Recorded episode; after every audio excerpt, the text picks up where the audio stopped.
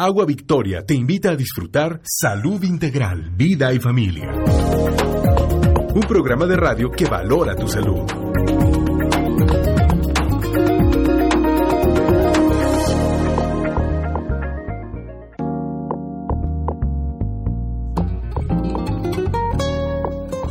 Hola amigos, muy buenos días. ¿Cómo están? Sus amigos del Colegio Médico, les agradecemos que nos acompañen esta media hora de salud integral, vida y familia. Como saben, siempre tenemos médicos especialistas, los mejores de nuestro estado, y hoy no es la excepción. Hoy nos acompaña el doctor Juan Alejandro Vázquez Martínez. Él es médico cardiólogo. Doctor Alejandro Vázquez, muchas gracias por haber aceptado la invitación. No, gracias a usted, doctora, por su invitación. Muchas gracias. Bueno, amigos, pues acuérdense que nuestros teléfonos son al 2 15 22 36 y del 15 21 06. Llámenos para que nos pregunten sobre el tema. Es un tema realmente interesante y dando continuidad a nuestro tema de hipertensión arterial. El día de hoy vamos a tratar también un tema importante. Bueno, pues el, el doctor Alejandro Vázquez Martínez es egresado de la Facultad de Medicina de la Universidad Nacional Autónoma de México. Tiene la especialidad de Medicina Interna en el Hospital número 25 del Instituto Mexicano del Seguro Social en Monterrey Rey Nuevo León, la especialidad de cardiología en el, Hospital de Cardiología del Centro Médico del IMSS, expresidente de la Sociedad de Cardiólogos de Querétaro en el bienio 2002-2003. Doctor Alejandro, usted se dedica ya a la práctica privada también, ¿verdad? Desde hace más de 27, 28 años. Sí, actualmente solamente me dedico ya a la consulta privada, ya después de estar jubilado del IMSS, después de 28 años, nada más estoy en la privada. Pues muy bien, doctor, muchas gracias por nuevamente por estar con nosotros. Doctor Alejandro, ¿qué tan frecuentes son las enfermedades del corazón en nuestro en nuestro estado, en nuestro México? Desafortunadamente son muy frecuentes, muy muy muy frecuentes. Eh, las estadísticas pudiera no, tenerlas eh, con seguridad, pero nos podemos este reflejar en un estudio muy reciente que se hizo en el 2005, que es un estudio que se llama Renata y ahí vienen todos los estados de la República Mexicana y desafortunadamente vemos que hipertensión arterial, colesterol alto, triglicéridos altos, diabetes mellitus son muy frecuentes en toda la República Mexicana. Y el estado de Querétaro en particular no está en las partes altas, pero sí andamos con porcentajes muy altos porque todas estas enfermedades van a involucrar un problema de salud grave y por lo tanto de mortalidad y de incapacidad a edades jóvenes. Sí, sí, es, eso es, indudable. Doctor, ¿cuáles son los hábitos o enfermedades que más afectan al corazón? Pues yo creo que los factores que llamamos factores de riesgo para el corazón o factores de riesgo coronario son sobre todo eh, sedentarismo. O sea, cuando la gente no hace ejercicio. No hace ejercicio, que no hacemos, hacemos realmente la gente, por muchas razones, evitamos hacer un ejercicio constante, diario. Pero eso es el sedentarismo, eh, el grado de sobrepeso tan grande que tenemos en, la República Todo Mexicana. un problema de salud pública. el tabaquismo, que es, yo creo que son de las causas más importantes para enfermedades del corazón y enfermedades que también son muy frecuentes como son hipertensión arterial, diabetes mellitus y colesterol alto. De tal forma que todas esas cosas van siendo como agregadas una tras otra y se van sumando y mientras un paciente tenga uno, dos, tres o más riesgos de, factores de, riesgo, factores de riesgo, pues más enfermedades va a tener del corazón. Qué barbaridad, realmente es es bien bien importante ver que, tomemos conciencia y digamos, ¿cómo está mi peso? ¿Qué enfermedades agregadas como estas que usted nos está comentando? Y nosotros mismos, ¿verdad? De, tomar esa decisión, bueno, ¿qué tanto? estoy arriesgándome, porque en muchas ocasiones, doctor, no tenemos ningún síntoma, como lo platicábamos de la hipertensión, es el enemigo silencioso. Y el primer dato luego puede ser un infarto. Usted que es cardiólogo, coméntenos algo de esto. Sí, desafortunadamente varias de las eh, de los padecimientos que son muy frecuentes no no tienen un síntoma que digamos que es el, el, característico, el clásico. Por ejemplo, usted mencionó ya la hipertensión arterial. Desafortunadamente esta enfermedad a veces nos da un aviso cuando ya la evolución ya ha sido de muchos años porque no hay una manifestación clásica. La gente piensa que si tiene dolor de cabeza o si hay una hemorragia nasal es dato de hipertensión arterial, Puede ser, pero la mayor parte de los pacientes no tienen síntomas. Así es. Entonces, la única forma de saber es ir a un sistema de salud y que le tomen a uno la presión, sobre todo cuando la gente empieza a tener edades arriba de 40 años, si la gente no tiene diabetes, por ejemplo. Claro. si la gente no está gordito, no tiene diabetes, a lo mejor arriba de los 40 años sería un buen momento para checarse la presión arterial, que es cuando empiezan las enfermedades que actualmente se llaman como enfermedades crónicas esenciales del adulto, que son hipertensión, diabetes, cardiopatía isquémica, y, que son desafortunadamente muy, muy frecuentes. Pero también estamos ya viendo que jóvenes son hipertensos, doctor.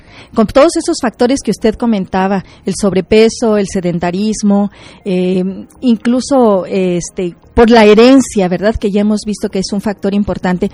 ¿Qué, qué de verdad Qué, de, qué, importante es que tomen conciencia y acudan a que se le cheque la presión arterial. No es dolorosa, es muy sencilla y podemos desde ahí ver qué, es, cómo está esta persona y prevenir qué datos este, pudiéramos tener de, más riesgo, ¿verdad?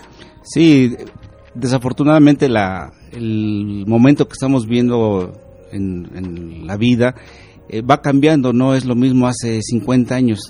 Las enfermedades van cambiando, la transición epidemiológica es diferente. Antes la gente fallecía, eh, no sé, de problemas infecciosos, diarrea, amibiasis.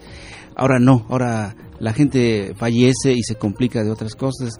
Y sí, las enfermedades que anteriormente pensábamos que aparecían a los 60 años, ahora están apareciendo más frecuentes. Y cuenta mucho eh, el tipo de alimento, la obesidad que empieza desde que el niño tiene 8 o 10 años, el consumo excesivo de sal, la falta de ejercicio. Y todo eso sí se va reflejando en la salud al paso de los años, de tal forma que sí, ahora podemos ver gentes de 35 años con infarto agudo del miocardio, lo cual eh, acorta mucho su expectancia de vida después de esa enfermedad. Bien, doctor. ¿Cuáles serían las manifestaciones más comunes de la enfermedad cardíaca?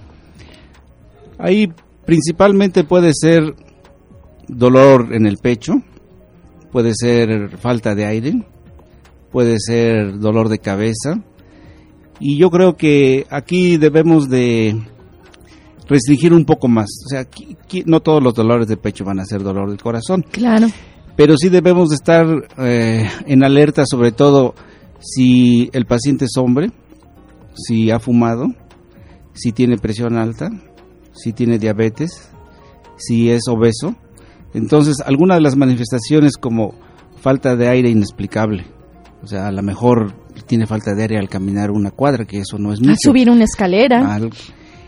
Dolor torácico, que es un dolor muy especial, el dolor del corazón es, es muy especial, es un dolor que cuando es característico casi no se puede confundir porque es un dolor que es una manifestación o es una molestia como de tipo opresivo que no se delimita bien, sino que es eh, eh, muy difuso y que se puede Mm, irradiar o se puede correr hacia la mandíbula o hacia el hombro izquierdo y que eh, empeora con un poco de esfuerzo. Ante una manifestación, manifestación de ese tipo, lo mejor es ir a un doctor que revise la presión arterial, que cheque y de preferencia hacer otros exámenes eh, paraclínicos. Es probable que una persona pueda tener esos piquetitos, ese dolor eh, cuando hace algún ejercicio y pasar desapercibido y después que tengamos un hallazgo de que fue un microinfarto o un infarto, doctor. Sí, sí es probable, es probable y sobre todo si las características son eh, las que ya mencioné anteriormente, es mejor revisar al paciente y hacer una historia clínica una revisión, unos exámenes generales, tomar un electrocardiograma en reposo y después de eso se puede uno decirle al paciente si puede regresar a su actividad normal o, o, tendría que hacerse otro tipo de estudios. Pero aquí lo básico es vamos a tomarnos la presión arterial, vamos a ver qué factores de riesgo, todos los que usted ha mencionado, tenemos y cuidar nuestro corazón, porque en muchas ocasiones queremos o creemos que, que nos va a dar muchos datos. Y somos diabéticos, como hace rato platicaba usted, y no sabemos que la diabetes por sí sola va a estar dañando a todo nuestro organismo si no estamos controlados. Qué importante es que nuestros, nuestros radioescuchas sepan que el nivel de glucosa que debe manejar debe ser abajo de 120, al igual que colesterol, que triglicéridos, que todos esos factores que en un momento dado le van a estar dando un daño diario, diario, constante, hasta, hasta hacer este, problemas ya severos que pueden comprometer la vida. Pues amigos, no olviden nuestros teléfonos 215-2236 y 215-2106. Aquí recibimos todas sus dudas y comentarios. Vamos a un corte y regresamos a Salud Integral, Vida y Familia.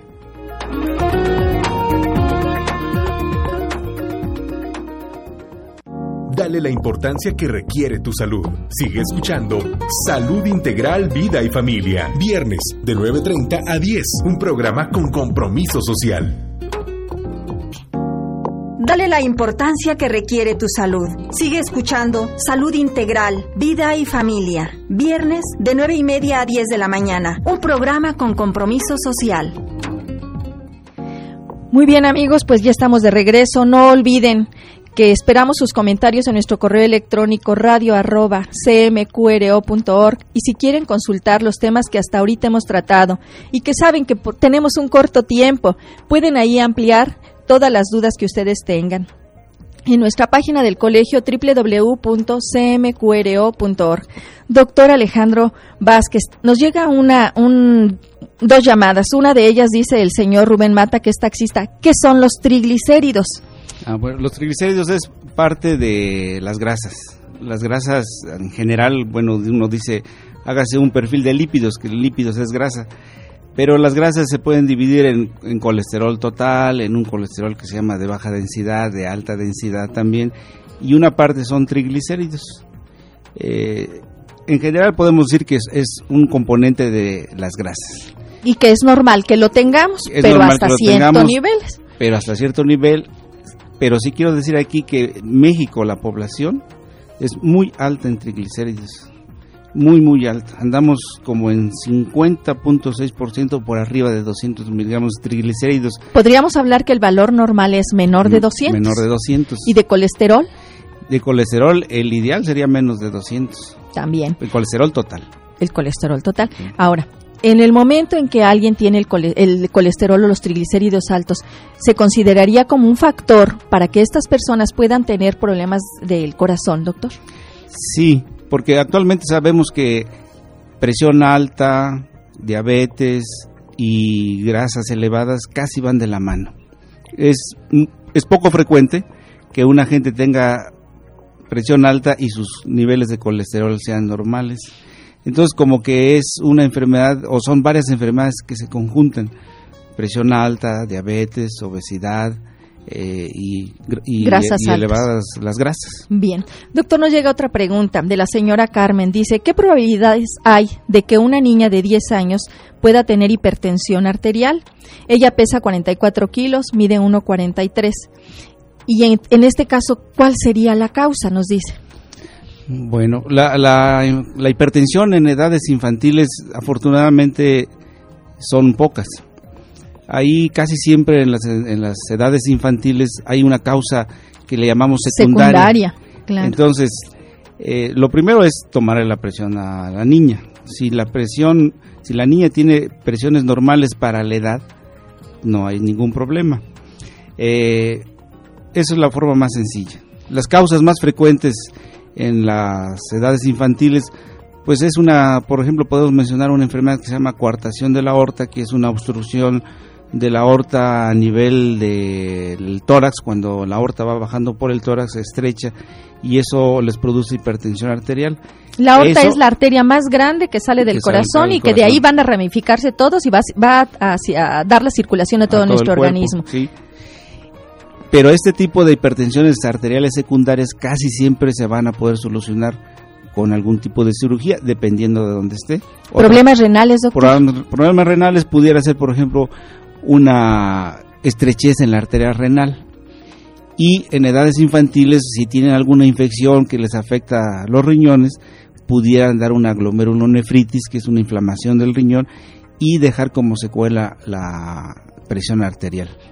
es, es, importantísimo esto que está diciendo. Sabemos que el estreptococo betemolítico sigue siendo eh, el principal causal de las faringoamigdalitis de, de, y de aquí, o de caries, y de aquí puede pasar al riñón. Por eso es importante que todos, todos nuestros amigos, cuando tengan infecciones, acudan a su médico, no se automediquen, ya que existen tratamientos específicos para evitar complicaciones. Aparte, doctor, hablábamos en nuestro programa anterior que la hipertensión arterial esencial es la más frecuente. Esto que nos están comentando es lo menos frecuente, sin embargo, tienen que estar muy alerta porque sí los va a dar otros datos más que la hipertensión arterial esencial.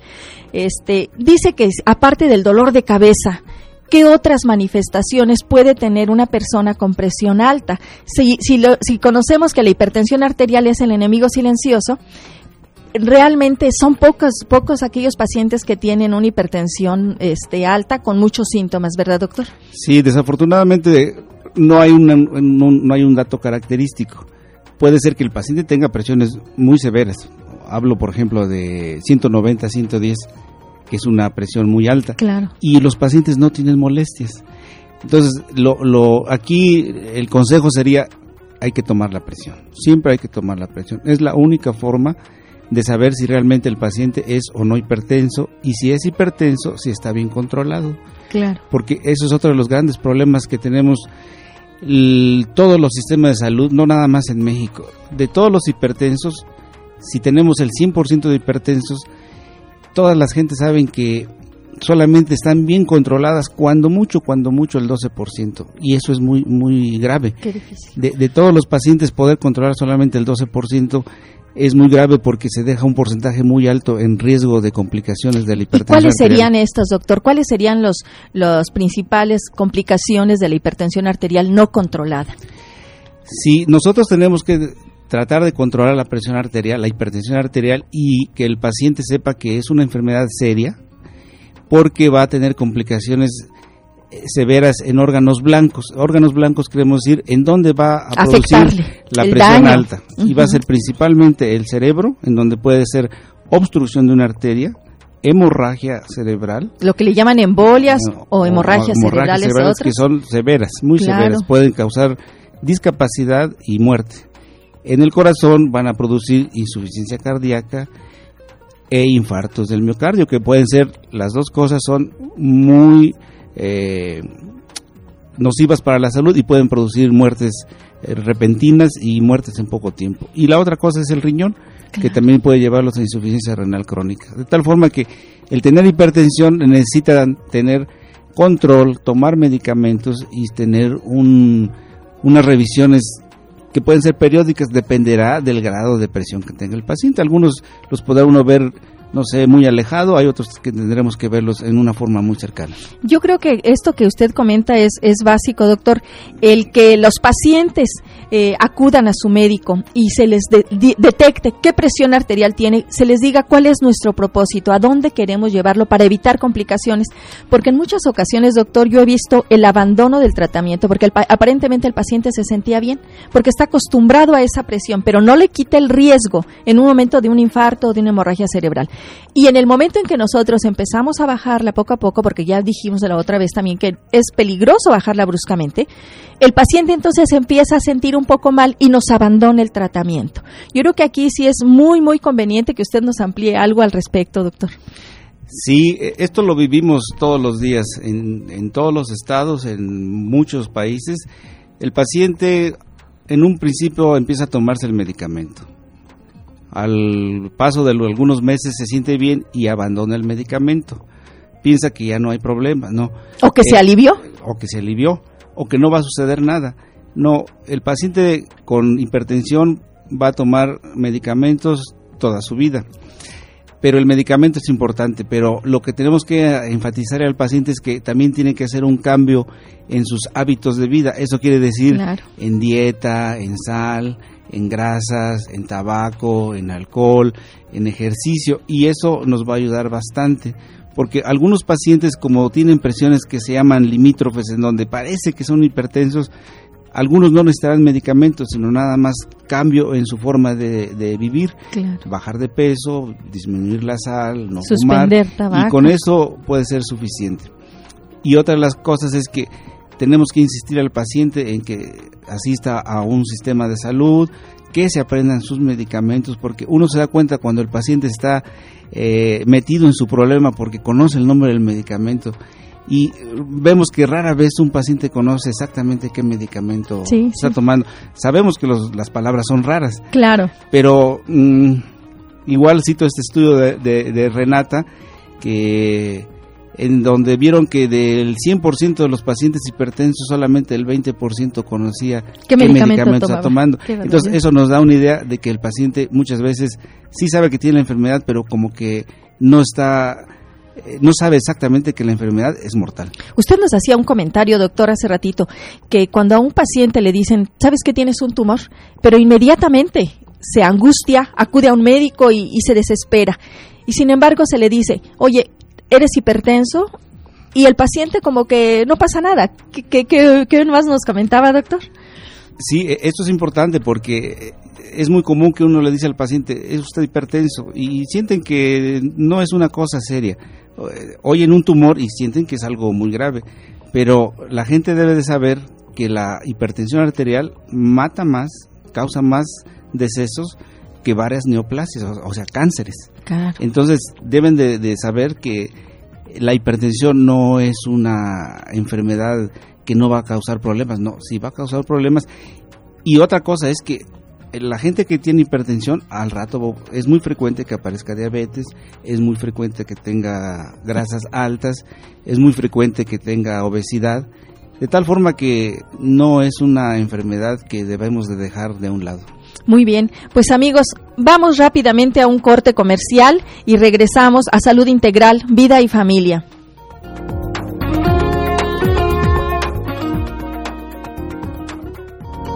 Dale la importancia que requiere tu salud. Sigue escuchando Salud Integral, Vida y Familia. Viernes de 9.30 a 10. Un programa con compromiso social. Dale la importancia que requiere tu salud. Sigue escuchando Salud Integral, Vida y Familia. Viernes de 9 y media a 10 de la mañana. Un programa con compromiso social. Bien amigos, pues aquí ya regresamos. Doctor Alejandro Vázquez, sabemos que la hipertensión arterial es un padecimiento muy común que lo controla desde el médico general, el médico familiar, el médico internista cualquier médico en general. ¿Cuándo es importante derivarle al cardiólogo a nuestro paciente hipertenso por todo esto que nos está comentando? Sí, definitivamente la, hipertensión arterial debe ser detectada en el primer contacto, o sea, el médico familiar. Yo creo que el paciente debe de ser enviado a otro tipo de valoración o con el cardiólogo cuando es un paciente que es complicado. Complicado quiere decir que no nada más es la hipertensión, sino que ya tiene datos de daño en otro órgano. Cuando el paciente tiene otras enfermedades que son muy relacionadas, insisto, cuando el paciente es diabético, cuando el paciente es hipertenso, cuando el paciente ya tiene algunos años de diabetes, cuando el paciente tiene cifras de hipertensión que no se han podido controlar con medicamentos antihipertensivos comunes y que el paciente sigue teniendo cifras elevadas. elevadas entonces debe de, ir con, con, el cardiólogo. Cuando hay alguna manifestación que aparentemente no es importante, pero de repente tuvo dolor y ya no se presentó el dolor, el dolor torácico, el dolor en el pecho, o cuando empiezan a tener falta de aire, cuando empiezan a hincharse las piernas, cuando empiezan a tener dolor de cabeza frecuente. Realmente eso pudiera ser, pero creo yo que no hay así un, punto de corte en donde digan, uno diga de aquí en adelante tiene que ser visto por el cardiólogo y de aquí para atrás con algún otro doctor. Yo creo que nunca estará de más que el paciente se vea desde un principio o hasta en forma tardía, pero desde luego que los pacientes que tienen hipertensiones de difícil control, que por ejemplo ya han sido operados del corazón, que ya han tenido una manifestación a nivel del sistema nervioso central, de donde han tenido problemas para ver, para hablar, para mover el cuerpo. Desprendimientos de retina, doctor, que también es otra complicación, ¿verdad? Así es.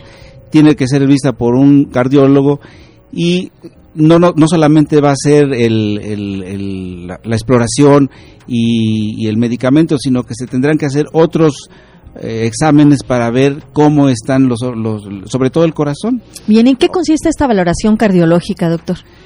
Sobre todo consiste, bueno, en una historia clínica, en una exploración completa, ruidos cardíacos, pulsos, presión arterial, tanto sentado como acostado, como de pie, un electrocardiograma en reposo y e, idealmente puede uno pasar a otro tipo de exámenes como puede ser por ejemplo una prueba de esfuerzo en donde eh, metemos en esfuerzo al corazón en, por medio en general de una caminadora y el corazón lo aceleramos para tratar de descubrir si hay enfermedad o no hay enfermedad. O sea, la prueba de esfuerzo estaría indicada cuando sospechamos que puede tener este paciente problemas de, isquemia, de falta de irrigación al corazón. Así es. Sí, la, prueba es segura, la prueba... Eh, Pero debe realizarla quien quien esté es un especialista, un cardiólogo. En general lo, hacemos los cardiólogos. Claro. Es una prueba segura. Obviamente, si nosotros nos damos cuenta que en ese momento no se debe realizar porque, por ejemplo, trae presiones de 210 con 120, pues necesitamos primero controlarlo y luego hacer la prueba.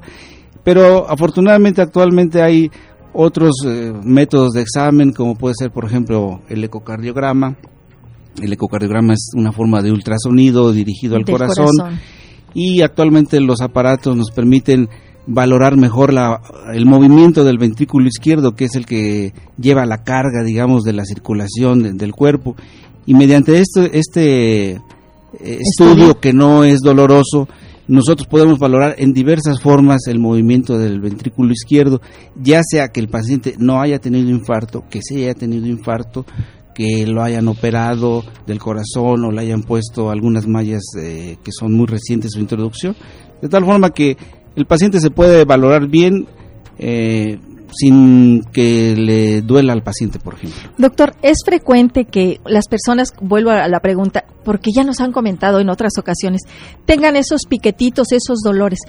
Es importante y se han detectado en las pruebas de esfuerzo problemas que pudieron haber tenido desenlaces fatales, o sea, previene infartos, salva vidas. Sí, porque la prueba de esfuerzo puede ser, por ejemplo, que un paciente tuvo dolor hace 15 días. El electrocardiograma en reposo es normal, pero el dolor que me refiere el paciente no me deja satisfecho.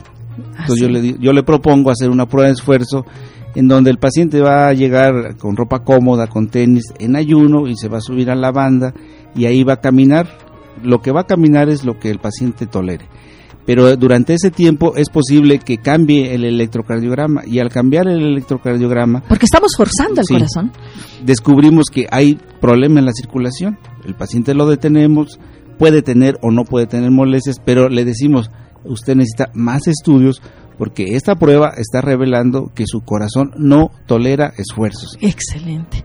No, doctor, yo creo que esto, esto que usted nos está diciendo de verdad debemos tomarlo en cuenta, porque en muchas ocasiones tenemos al paciente que está aparentemente con presiones normales y controlado, y resultó que nos dijo que tenía un dolor y lo atribuimos a otras causas.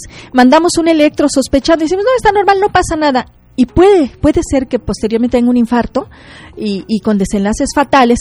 Y esta prueba de verdad yo creo que, que sí es importante que nos pongamos en manos del cardiólogo, sobre todo mujeres mayores de 40 años, creo que se incrementan los riesgos de padecer infarto por cambios hormonales, etcétera. Y en los hombres que siempre ha sido elevado, pero ya en, edades mayores sí se incrementa en las mujeres, doctor. Sí, eh, eh, durante mucho tiempo pensábamos que las mujeres eh, estaban protegidas de su corazón. Yo de, de, hecho sigo pensando que las mujeres siguen protegidas pero sí se ha elevado la frecuencia de infartos del corazón en la mujer, sobre todo cuando la mujer entra en la etapa de menopausia. Uy, doctor, pues créame que nos quedan muchas, muchas preguntas todavía. Esperemos que nos acompañe. Le agradecemos mucho el haber aceptado estar aquí con nosotros y no esperemos que no sea la última vez, doctor Alejandro Vázquez. Cuando guste estoy aquí, doctor. Gracias. Doctor, ¿en dónde le pueden llamar? Nos están pidiendo su teléfono y su dirección de su consultorio. Bueno, el consultorio está en la calle de Fray Sebastián de Aparicio, número 29, en la colonia Cimatario. Y los teléfonos son 212-1095 y 214-1103. Bien, doctor, pues muchas gracias, amigos. Rápidamente. Un secreto indispensable para enriquecer nuestra existencia y mejorar nuestra calidad de vida es aprender a desarrollar, cultivar y fortalecer nuestra vida interior. Dedique cada día unos minutos valiosos e importantes para meditar relajadamente sobre lo que está haciendo con su vida. Hágase preguntas y busque calmadamente las respuestas en su interior. Hágalo en silencio y en paz. Poco a poco empezarán a surgir las respuestas. Confíe en su sabiduría interior. Amigos, por hoy es todo. Gracias a los que hacen posible este programa. Gracias a Loa, gracias a don Enrique Ugalde por su apoyo. Nos vemos Dios mediante en una semana en esta su estación amiga XJX 1250 de AM Radio Fórmula.